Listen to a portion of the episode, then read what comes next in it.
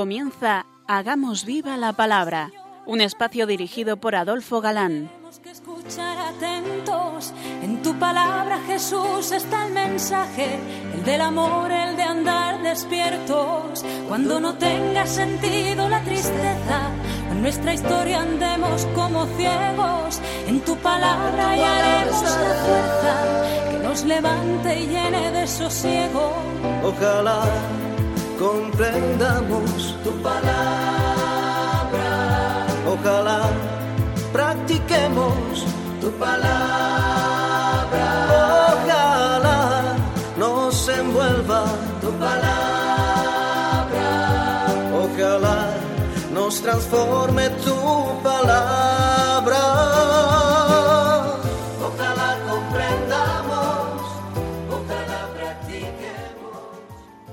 Hola amigos, un día más nos acercamos a la palabra de Dios, que es viva y eficaz, como sabemos, fieles a nuestra cita quincenal con todos vosotros. Aquí estamos de nuevo, Adolfo. y Ana, dispuestos a pasar este rato en vuestra compañía. Bienvenidos a nuestro programa Hagamos viva la palabra. Estamos con una nueva emisión del curso, dedicado al libro del Apocalipsis, que ya vamos viendo que es muy muy interesante. Buenas tardes, queridos oyentes.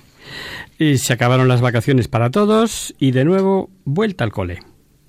Nosotros seguimos con este libro que efectivamente es interesantísimo, no interesante, interesantísimo, ilustrativo y esperanzador. Hablando del último día de los cuatro jinetes de Apocalipsis, recordaréis que empezamos a explicar el tercero, el del caballo negro, pero casi mejor mm, releemos la cita para refrescar la memoria. Miré y había un caballo blanco, y el que lo montaba tenía un arco. Se le dio una corona y salió como vencedor, y para seguir venciendo. Cuando abrió el segundo sello, oí al segundo viviente que decía Ven. Entonces salió otro caballo, rojo. Al que lo montaba se le concedió quitar de la tierra la paz para que se lo degollaran unos a otros. Se le dio una espada grande. Cuando abrió el tercer sello, oí al tercer viviente que decía Ven. Miré entonces y había un caballo negro. El que lo montaba en la mano tenía en la mano una balanza, y oí como una voz en medio de los cuatro vivientes que decía Un litro de trigo por denario, tres litros de cebada por un denario. Pero no causes daño al aceite y al vino. Cuando abrió el cuarto sello, oí la voz del cuarto viviente que decía Ven. Miré entonces y había un caballo verdoso. El que lo montaba se llamaba Muerte, y el Hades le seguía. Se les dio poder sobre la cuarta parte de la tierra, para matar con la espada, con el hambre, con la peste y con las fieras de la tierra. El jinete de este tercer caballo negro hemos escuchado que se presenta con una balanza. Es consecuencia de la guerra y con la balanza simboliza pues hambre, escasez, precio prohibitivo de los alimentos necesarios. El pan será pesado, racionado y caro, tan caro que la ración para un día de un solo hombre costará el total del jornal diario de un obrero para toda la familia. Hay una como excepción, hemos escuchado, en cuanto a la escasez de alimentos, un tanto extraña. El aceite y el vino ni tocarlo, eso hemos oído. Si diéramos por buena la traducción de nácar, no lo parece, cabría pensar que todavía más escasez habría de aceite y de vino que de pan. El aceite y el vino ni tocarlos, traduce nácar. Pero la traducción más correcta es que al aceite y al vino no se les haga daño, como por ejemplo traduce la mm, Biblia de Jerusalén o la Casa de la Biblia o otros muchos. Y ahí nos quedábamos el último día. Los que nos seguís fielmente recordaréis que ahí nos quedábamos. Pero no habíamos dicho los porqués. Y sobre ello hay varias interpretaciones. Desde que el vino y el aceite recibirían un trato especial por ser materia para servicio divino, lo que no satisface por cuanto también lo es el pan, hasta que, como Roma, al objeto de que el pan costase muy barato, y esto la historia lo atestigua, importaba cantidades masivas de trigo desde Egipto y otros lugares de África. Los agricultores apenas lo sembraban. Por el contrario, incrementaron la siembra de olivos y vides. Tan fue así que Domiciano, en el 92, se vio obligado a dar un decreto restringiendo el cultivo de viñas. Como por las guerras no había tanta facilidad de importaciones masivas de trigo, la escasez de pan resultó un verdadero azote, mientras no hubo problema con el vino ni el aceite. La visión prevé o ve lo que iba a ocurrir. Hay una interpretación que a mí me gusta bastante.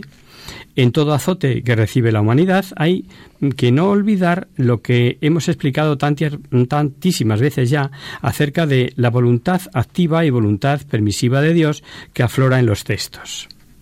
Dios no quiere ninguna clase de mal para nadie aunque en la Biblia, sobre todo en el Antiguo Testamento, el agiógrafo lo exprese muchas veces como voluntad activa de Dios.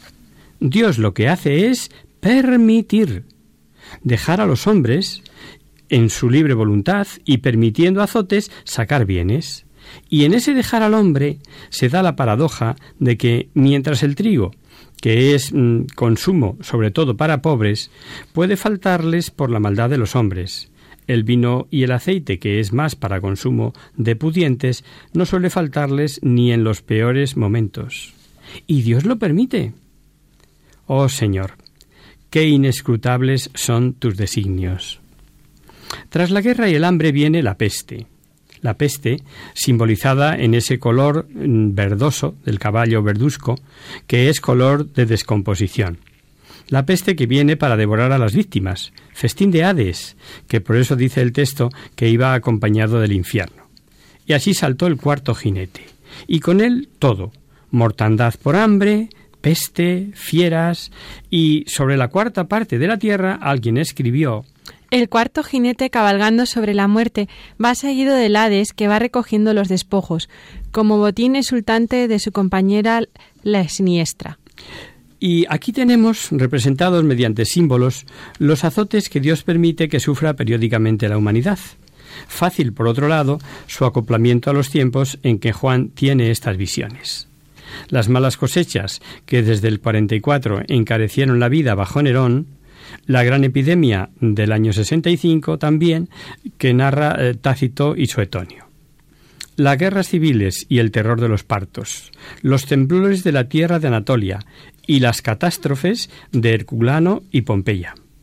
Todo esto histórico, ¿eh? Y todo cabe dentro de los tiempos del primer siglo de la Iglesia. Pero todos son azotes con los que Dios castiga al permitirlos a la humanidad en todos los tiempos. Pero recordaréis que estábamos abriendo los sellos del libro y tras la apertura del quinto sello va a cambiar el escenario, pero por completo. Escuchémoslo. Cuando abrió el quinto sello, vi debajo del altar las almas de los degollados a causa de la palabra de Dios y del testimonio que mantuvieron. Se pusieron a gritar con voz fuerte. ¿Hasta cuándo, dueño y santo y veraz, vas a estar sin hacer justicia y sin tomar venganza por nuestra sangre de los habitantes de la tierra? Entonces se le dio a cada uno un vestido blanco, y se les dijo que esperasen todavía un poco, hasta que se completara el número de sus consiervos y hermanos que iban a ser muertos como ellos. Dos cosas hay en esta visión de gran revelación. La primera es ver que los mártires, los fieles, los que se mantuvieron dando testimonio, están bajo el altar de Dios. Los mártires son verdaderas víctimas, sin olvidar que toda santidad también supone inmolación y que por eso San Juan los ve bajo el altar. No dice bajo un altar, sino bajo el altar. Juan sabe que al pie del altar del templo de Jerusalén se derramaba la sangre de los sacrificios. Los mártires son verdaderos holocaustos ofrecidos a Dios, por cuanto el martirio es un verdadero sacrificio soportado por amor a Jesucristo. La segunda es que si estas almas no estuviesen ya en el cielo, pensaríamos que están pidiendo venganza. La semejanza de nuestra manera de pedir castigo para los malvados, lo que repugnaría al ser mártires por Jesucristo, que murió pidiendo perdón por quienes le mataban. Y entre estas almas estaba, como no, el primer mártir, San Esteban, que murió igualmente pidiendo perdón por sus verdugos. Por otro lado, parecería que no eran felices hasta que no llegase el castigo para los malvados. Pues respecto a eso veamos. En primer lugar, no cabe pensar en carencia de felicidad porque se les había dado ya el vestido blanco, que como sabemos es símbolo de felicidad y triunfo. A que siga, que lo habéis pillado. Los que estáis atentos a los símbolos, el blanco, felicidad y triunfo. En segundo lugar, y habida cuenta que sabemos que ni la Biblia puede contradecirse, ni los mártires por Jesucristo pedir venganza, nos hemos de fijar que lo que desean es saber hasta cuándo ha de durar las persecuciones con tantos mártires. Estamos en los tiempos de, de brutales martirios, de Nerón en el 64 a Domiciano en el 96. Fijaros, pues fueron incontables. Pero repitiendo lo que ya sabemos, no solamente nos revela situaciones de entonces y promesas para entonces, que animaban a los cristianos que sufrían tan brutales martirios, sino que ahí está revelando que más allá de esos mártires estarán todos los mártires de la historia, hasta que se complete el número que se cumplirá con el final de los tiempos. No podemos descartar otro detalle. Las almas que ve San Juan son almas que gozan de completa felicidad, pero no en estado definitivo. El estado definitivo lo alcanzarán cuando al final de los tiempos resuciten sus cuerpos. Siendo esto una verdad revelada y sabiendo que la justicia de Dios quedará definitivamente realizada al final de los tiempos, nada extraña que pregunten ¿hasta cuándo? Y la respuesta, tratándose de almas que gozan ya de Dios, es pues la normal. Esperar un poco. En el cielo el tiempo no cuenta. Estamos hablando de eternidad. En estos misterios de libertad humana y providencia divina, en este permitir Dios tanto martirio, hemos de ver que mientras son muchos los que se van salvando, y es tiempo válido para que haya arrepentidos, ¿cuántos arrepentidos se habrían condenado si Dios les hubiese cortado la vida al poco de haber obrado mal? Una frase que dijo el director de Ciencias de la Información de Valencia, puede ayudarnos en estos misterios. En vez de escandalizarnos, decía, por tantos pecados ajenos, deberíamos admirarnos por tanta misericordia de Dios. Así es, claro. El Señor nos da infinidad de oportunidades. Con la apertura del sexto sello tenemos una visión que revela posiblemente los preliminares del fin del mundo. Señales que precederán al castigo de Dios contra las fuerzas del mal. No es todavía el fin. Vamos a leer del capítulo sexto, los versillos del 12 al 17, pero aun siendo preliminares, algo tiene de respuesta a esta pregunta, a este clamor de los mártires. Y seguí viendo. Cuando abrió el sexto sello, se produjo un violento terremoto, y el sol se puso negro como un paño de crin, y la luna toda como de sangre, y las estrellas del cielo cayeron sobre la tierra, como la higuera suelta sus higos verdes al ser sacudida por un viento fuerte. El cielo fue retirado como un libro que se enrolla, y todos los montes y las islas fueron removidos de sus asientos, y los reyes de la tierra, los magnates, los tribunos, los ricos, los poderosos y todos, esclavos o libres, se ocultaron en las cuevas y en las peñas de los montes. Y dicen a los montes y las peñas, Caed sobre vosotros, y ocultadnos de la vista del que está sentado en el trono y de la cólera del, del Cordero, porque ha llegado el gran día de su cólera y ¿quién podrá sostenerse? El lenguaje, como vemos, es 100% apocalíptico y escatológico además. Terremotos, oscurecimientos del sol, la luna como sangre, los cielos que se rasgan, las estrellas que caen como higos sacudidos por el viento, Todas estas señales cósmicas son clásicas y tradicionales tanto en el Antiguo Testamento, las encontramos en muchos profetas, como también fueron usadas por el propio Jesucristo y que son recogidas por Mateo pues en el capítulo 24, por Marcos lo encontramos en el capítulo 13 y Lucas lo cuenta en el capítulo 21. Claro, que Jesús las usó para anunciar la destrucción y ruina de Jerusalén y unida también a la venida del Hijo del Hombre su segunda venida? No hay que tomar estas imágenes al pie de la letra, sino como metáforas para que comprendamos la grandeza y trascendencia de las intervenciones divinas. Y son signos, por otro lado, convencionales de las grandes desgracias que abatirán a los malvados.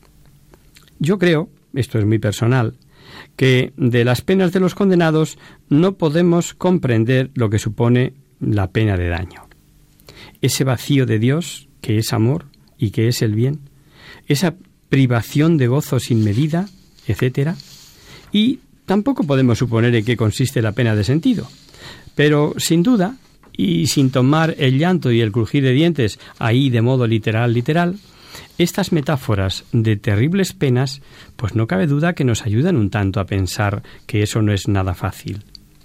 Y qué mejores metáforas para que los que rechazan a Dios comprendan que no siempre podrán escapar a la justicia divina.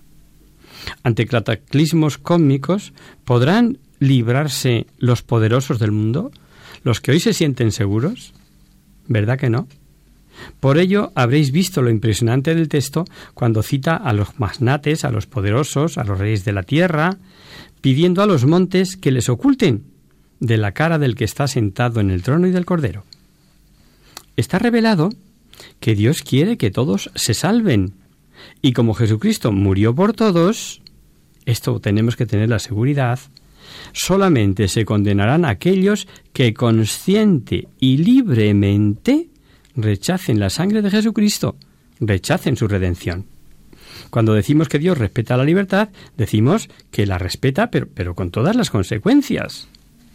Y conociendo esto, ¿no resulta significativo que los que la rechazan sean vistos como huyendo de Dios? Eh, ¿Como mm, queriendo que los montes les oculten?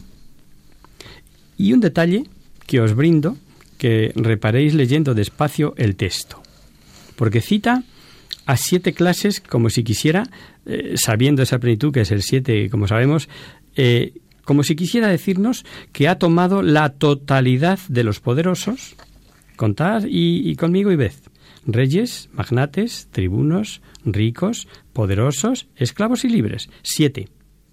Porque puede haber esclavos ricos y hasta poderosos, pero ¿no será significativo que no incluye pobres?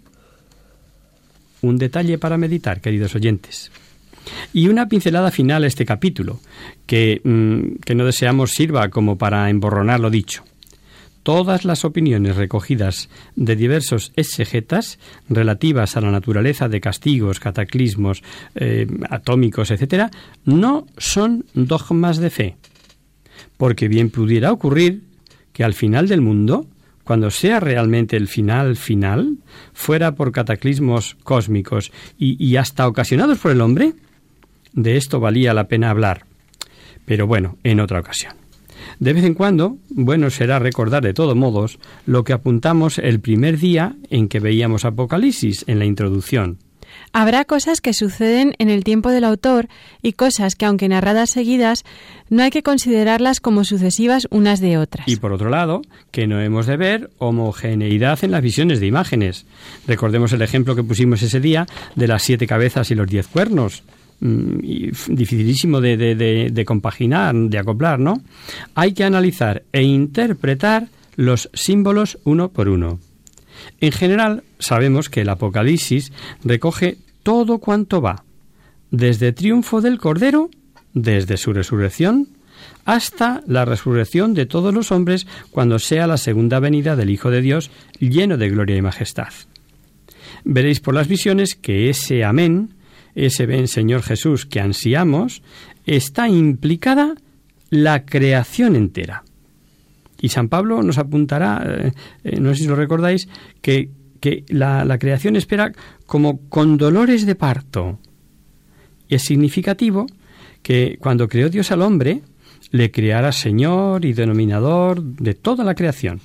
Y que tan pronto el hombre se separó de Dios por el pecado, dijera al hombre, Por ti será maldita la tierra Historiadores, economistas, filósofos, científicos, todos suponen que caminan hacia sus fines mm, bien pensados y sin detrimento de su libertad. ni uno se sustrae siquiera a la voluntad del Cordero. Ese es el gran misterio, queridos amigos, de la libertad humana y la providencia divina. Pero que aunque sea misterio, no deja de ser verdad.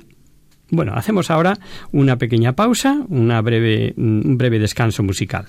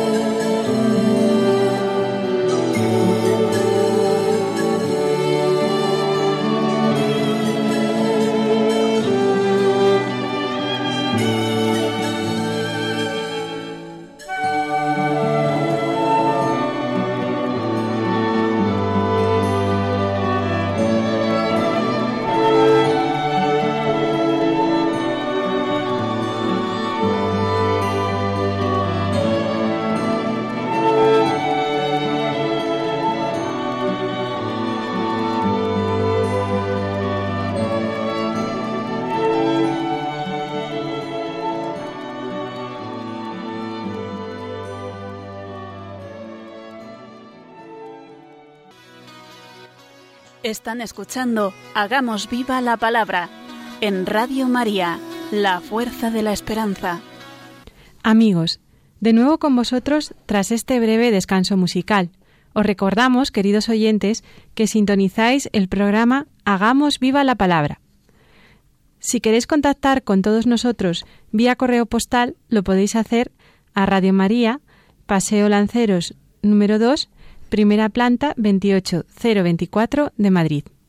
Y si preferís, al correo electrónico hagamos viva la palabra arroba. Para los que se acaban de incorporar, decirles que estamos analizando este libro tan especial que es el Apocalipsis. Y ahora, en este nuevo capítulo, que es ya el séptimo, la misión mm, que muestra es de aliento y esperanza en contraste con mm, la anunciada en el capítulo anterior, y que pese a ser mensaje universal para los cristianos de aquella época que sufrían tales persecuciones, pues era de gran ayuda. Los siervos de Dios siempre están presentes en su corazón y eso significa que contarán con su ayuda. Y esto también es mensaje universal. Y para todos los tiempos, Dios nunca falla. No olvidemos al escuchar el texto que el estilo es oriental y por lo tanto muy muy expresivo. Dios, por ejemplo, no necesita para defender a los suyos marcarlos antes. Él bien conoce quiénes son sus fieles, pero la revelación, vais a ver, es deliciosa, marcados en sus frentes, sellados como pertenecientes a Dios. Vamos a leer los tres primeros versículos. Después de esto vi a cuatro ángeles de pie en los cuatro extremos de la tierra, que sujetaban los cuatro vientos de la tierra, para que no soplara el viento ni sobre la tierra, ni sobre el mar, ni sobre ningún árbol. Luego vi a otro ángel que subía del oriente y tenía el sello de Dios vivo. Y gritó con voz fuerte a los cuatro ángeles, y a quienes se lo habían encomendado causar daño a la tierra y al mar. No, no causéis daño ni a la tierra, ni al mar, ni a los árboles, hasta que marquemos con el sello la frente de los siervos de nuestro Dios. Los ángeles, encargados de la misión, toman los cuatro puntos cardinales y tienen, por así decirlo, sujetos a los elementos que van a causar daño, hasta que sean marcados con un sello los siervos de Dios. Es sin duda clarísima revelación de que sujeta, sí, toda la creación a las leyes divinas, los elementos que componen el cosmos y toda la condición meteorológica depende de la voluntad de Dios. Por otro lado, este expresivo lenguaje de los marcados ya nos es conocido por repetido en la Biblia. Por ejemplo, en Éxodo, el ángel exterminador de Egipto, cuando la última plaga, recordaréis que respetó a los marcados con la sangre del cordero. Cuando Ezequiel anuncia castigo para Jerusalén, fueron señalados con un atao, con una cruz en forma de ancla. Los que aborrecían las abominaciones para no ser heridos. Esta vamos a recordarla. Vamos a leerla, Ana. Y Yahvé le dijo, pasa por la ciudad, por Jerusalén, y marca una cruz en la frente de los hombres que gimen y lloran por todas las abominaciones que se cometen en medio de ella. Y a los otros oí que les dijo, recorred la ciudad detrás de él y herid. Ahora, aquí, en Apocalipsis, vemos señalados también a los llamados siervos de Dios. Tal vez, queridos oyentes, se escape a no pocos la trascendencia de esta revelación. El castigo no es para los siervos de Dios. Están preservados del castigo. Estamos, me atrevo a decir, marcados y no marcados. Para los primeros, la muerte será un privilegio que les, les hará participar del misterio de Cristo, miembros vivos y, y gozantes de su cuerpo. Para los segundos, la muerte será el principio de su condenación eterna. Ahora sí que comprendemos la fuerza de aquellos textos paulinos. Es Dios quien nos confirma en Cristo y nos ha sellado. Y en Efesios leemos, Fuisteis sellados con el Espíritu Santo. Y viene a continuación, tatachán, queridos amigos, el conocido número de los 144.000 sellados. Y digo conocido en base a la adulteración o falsa interpretación que de esta cita han hecho los testigos de Jehová. Seguimos leyendo donde nos habíamos quedado. Nos habíamos quedado y, ahora vamos a analizar. Y oí el número de los marcados con el sello, 144.000 sellados, de todas las tribus de los hijos de Israel. De la tribu de Judá, 12.000 sellados.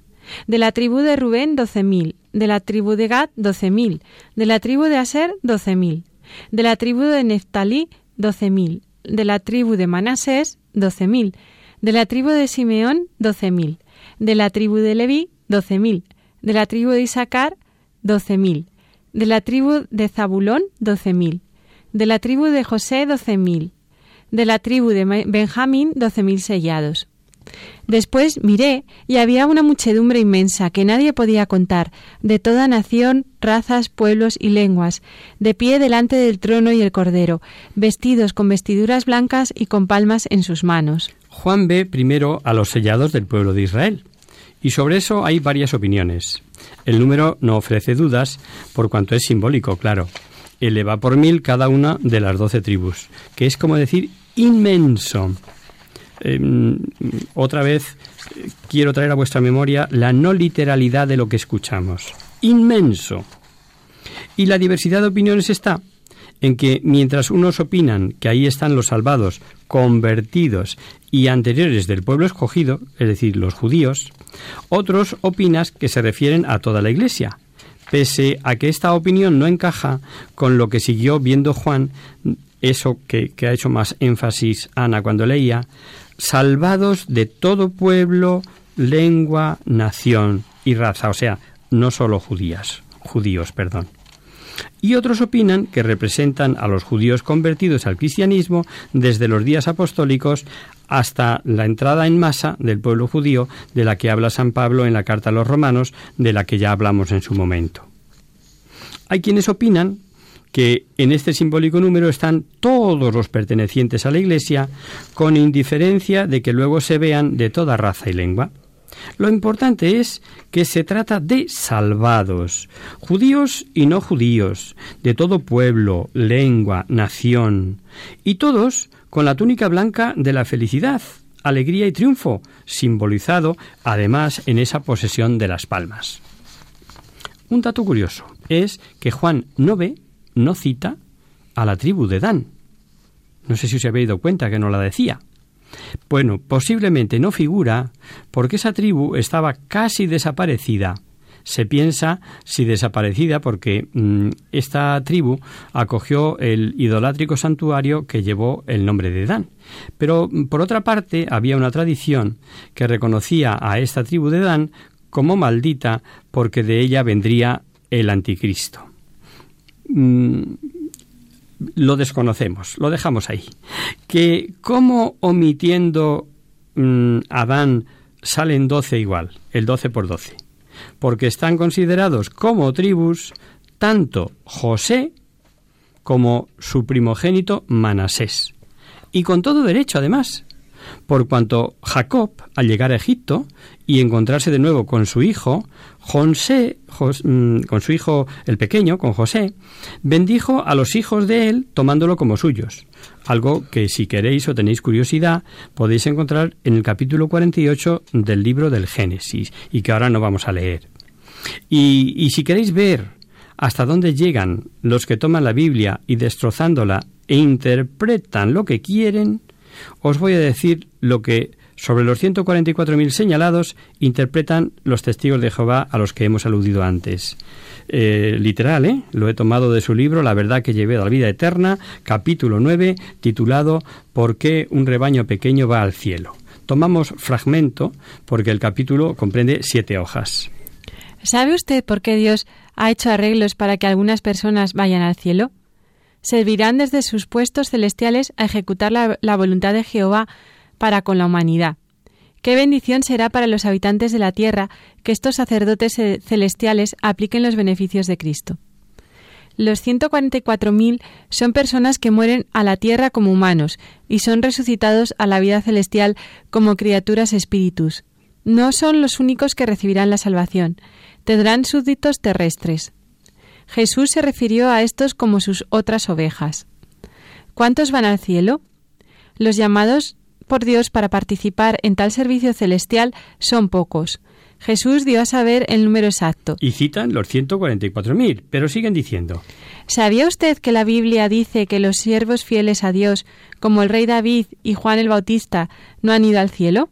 Y ponen entre paréntesis las citas de cuando Pedro dice en su discurso que David murió y su sepulcro es conocido. Y la cita de cuando recoge aquellas palabras de Jesús sobre que el más pequeño en el reino de los cielos es mayor que Juan el Bautista. Bautista, perdón. Como si esa afirmación, fijaos bien, supusiera exclusión. En fin, ¿para qué seguir? Al contemplar Juan esa inmensa, incontable muchedumbre de salvados, procedentes de todo pueblo, lengua y nación, nos dice que gritaban con fuerte voz proclamando que La salvación es de Dios y del Cordero. No, nadie se salva por sus méritos, queridos amigos. Poderes o fuerza personal, que no es cuestión de codos. Solo Dios salva. Para los que sabemos que Dios un, es uno y es trino, no nos choca oír que la salvación es del Padre y del Hijo, y como de ambos procede el Espíritu Santo, es la Trinidad la que salva. Por eso tantas veces repetimos que existe ciertamente la condenación eterna, pero que sólo se condenan los que quieren, porque sí está revelado que Dios quiere que todos los hombres se salven. Y vemos que es Dios quien salva, entonces, ¿quién se condenará? Pues obviamente, el que rechaza consciente y libremente la salvación que Dios ofrece a todo mortal.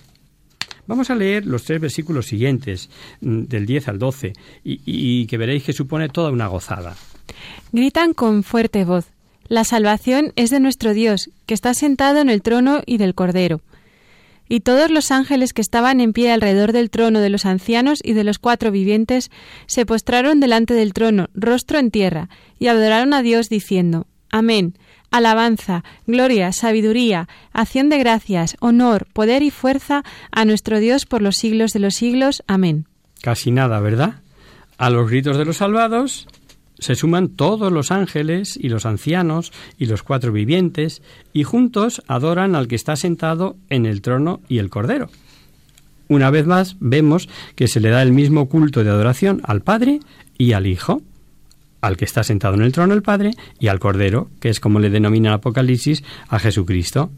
Y hay un fenomenal y muy significativo séptuplo mm, canto de gloria. Otra vez son siete. ¿Sí? ¿Habéis contado? Alabanza, gloria, sabiduría, acción de gracias, honor, poder y fortaleza. Con este septenario celebra la creación entera, la plenitud y total de sabiduría, poder y gloria. Bendición que mm, recuerda el lejano cántico de los tres jóvenes en el horno, bendiciendo a Dios toda la creación y que vemos en el libro de Daniel. Os doy la cita, por si queréis. Está en el capítulo 3 de Daniel, del 51 al 56. El Señor había prometido a los patriarcas que en ellos serían bendecidas todas las naciones. A Abraham primero, luego a Jacob, y luego a cada uno de sus hijos, padre de las doce tribus. Tu descendencia será como el polvo de la tierra, y te extenderás al poniente y al oriente, al norte y al mediodía, y por ti se bendecirán todos los linajes de la tierra, por tu descendencia. Y nosotros somos descendencia, claro. También los profetas habían predicado de diversas maneras la incorporación de las naciones al pueblo de Dios en los tiempos mesiánicos. Y es el mismo Jesús el que había ordenado predicar a toda criatura, a toda nación, el Evangelio. Y Juan, el vidente de Patmos, contempla ahora esto, contempla el triunfo, el éxito. Por eso os decía el primer día hablando de este libro de la Apocalipsis, que era mm, como una gozada. Es como saber que se celebra una final de, de, no sé, de un campeonato mundial y ya antes de empezar el partido sabemos que nuestro equipo ha ganado.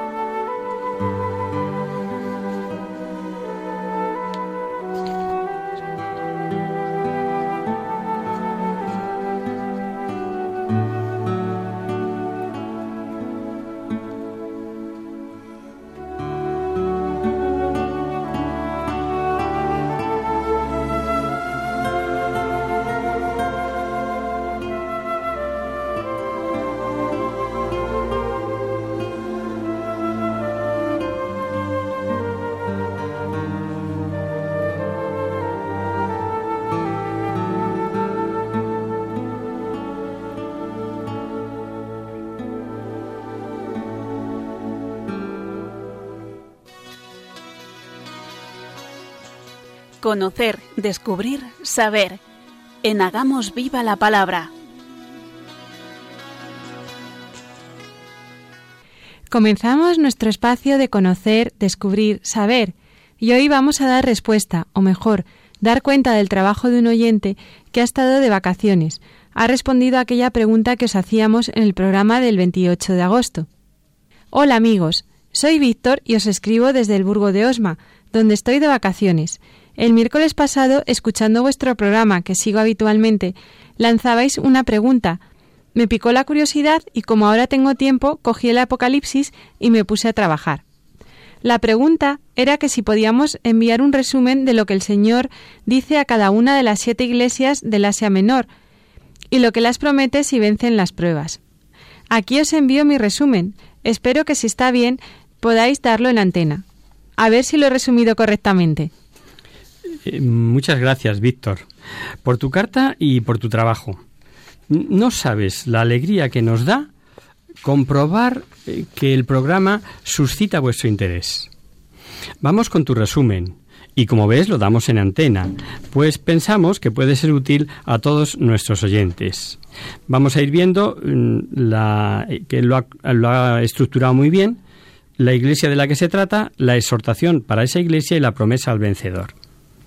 A la iglesia de Éfeso, arrepiéntete y haz las primeras obras, vuelve al amor primero. Y la promesa es, daré a comer del árbol de la vida. Y a la iglesia de Esmirna le dice, sé fiel hasta la muerte y yo te daré la corona de la vida.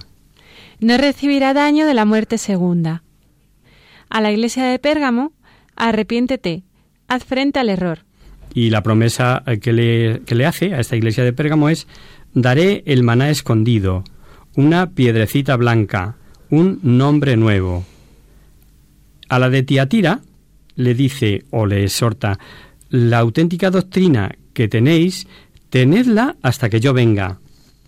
Y como promesa, le daré potestad sobre gentes, le daré la estrella de la mañana. A la iglesia de Sardes les exhorta, ser vigilantes y confirmar cuanto de bueno hay en vosotros. Y como promesa, vestido de vestiduras blancas, y no borraré su nombre del libro de la vida, y confesaré su nombre. Eh, a la iglesia de Filadelfia les dice, retén lo que tienes, para que ninguno tome tu corona, mantente fiel. Lo haré columna en el templo de mi Dios, y escribiré sobre él en nombre de mi Dios. A la iglesia finalmente de la Odisea les exhorta, sal de tu tibieza, unge tus ojos con un colirio para mediante la fe ver como Cristo y arrepiéntete. Y la promesa, por último, que le hace a esta iglesia de la Odisea es, le daré que se siente conmigo en mi trono. Correcto, amigo Víctor, lo has clavado. Como suele decir un amigo mío de la universidad. Mm, tanto las exhortaciones a cada iglesia como el premio por el buen hacer de cada una de ellas, eh, en el fondo dicen lo mismo, tal como fuimos explicando cuando vimos los capítulos 2 y 3 de este libro. Lo más significativo e importante es que son consejos y promesas que sirven perfectamente para nosotros hoy, en clave simbólica como estamos viendo, pero aplicable 100% a nuestras vidas. Eso demuestra que efectivamente la palabra de Dios es atemporal, que, que, son palabras dirigidas a toda la Iglesia universal, eso dice el número 7, que es plenitud, y por tanto vemos mm, que nos dice, porque es para nosotros en concreto, que nos arrepintamos de nuestras malas obras, que seamos fieles. Que hagamos frente al error, que perseveremos en la buena doctrina, que estemos vigilantes. Que conservemos o retengamos lo bueno que hay en nosotros, que huyamos de, de la medianía, de la tibieza. A mí me hace pensar eso de que ojalá fueras frío o caliente, pues eres tibio y, y estoy para vomitarte de mi boca, que decía, por ejemplo, la Odisea. Y por último, la necesidad de vivir la fe para beber, como dice, con los ojos de Cristo, o sea, para leer los acontecimientos en los acontecimientos diarios los, con los ojos de la fe. En cuanto a los premios, en el fondo es el único, el premio que promete al vencedor, es el mismo al que aspiramos nosotros, y que es igual para cada una de las iglesias, aunque con distinta enunciación. Poseer con Dios la eterna bienaventuranza, gozar eternamente de su presencia. Estupendo, Víctor. Gracias de nuevo. Gracias por tu resumen, resumen que es muy bueno, de verdad. Y, con él hemos podido repasar este septenario de nuestro libro de estudio este año, el Apocalipsis, que como veis está lleno de septenarios. Y ahora, como sabéis, estamos desarrollando, eh, por centraros por donde vamos, eh, el septenario de los siete sellos. Y en la apertura del sexto nos hemos quedado hoy. Veremos el próximo día, al abrir el séptimo sello, que aparece otro nuevo septenario. Va a ser el de las trompetas. Interesante, e interesantísimo Apocalipsis para ir viéndolo despacito como nosotros lo estamos haciendo. Y hasta aquí, queridos amigos, el programa de hoy. Os dejamos con nuestra sintonía y os recordamos que si queréis dirigiros al programa para cualquier duda, aclaración o sugerencia, participando en el espacio de conocer, descubrir, saber, estamos a vuestra total disposición y encantados de atenderos en la siguiente dirección. Radio María, Paseo de los Lanceros número 2, primera planta 28024 de Madrid. O bien, si lo preferís, al correo electrónico hagamos viva la palabra arroba radiomaria.es. Con un programa en el que vamos a seguir profundizado, profundizando perdón, en el tesoro escondido en las páginas de este interesante libro de Apocalipsis. Hasta el próximo día, amigos. Hasta el próximo día.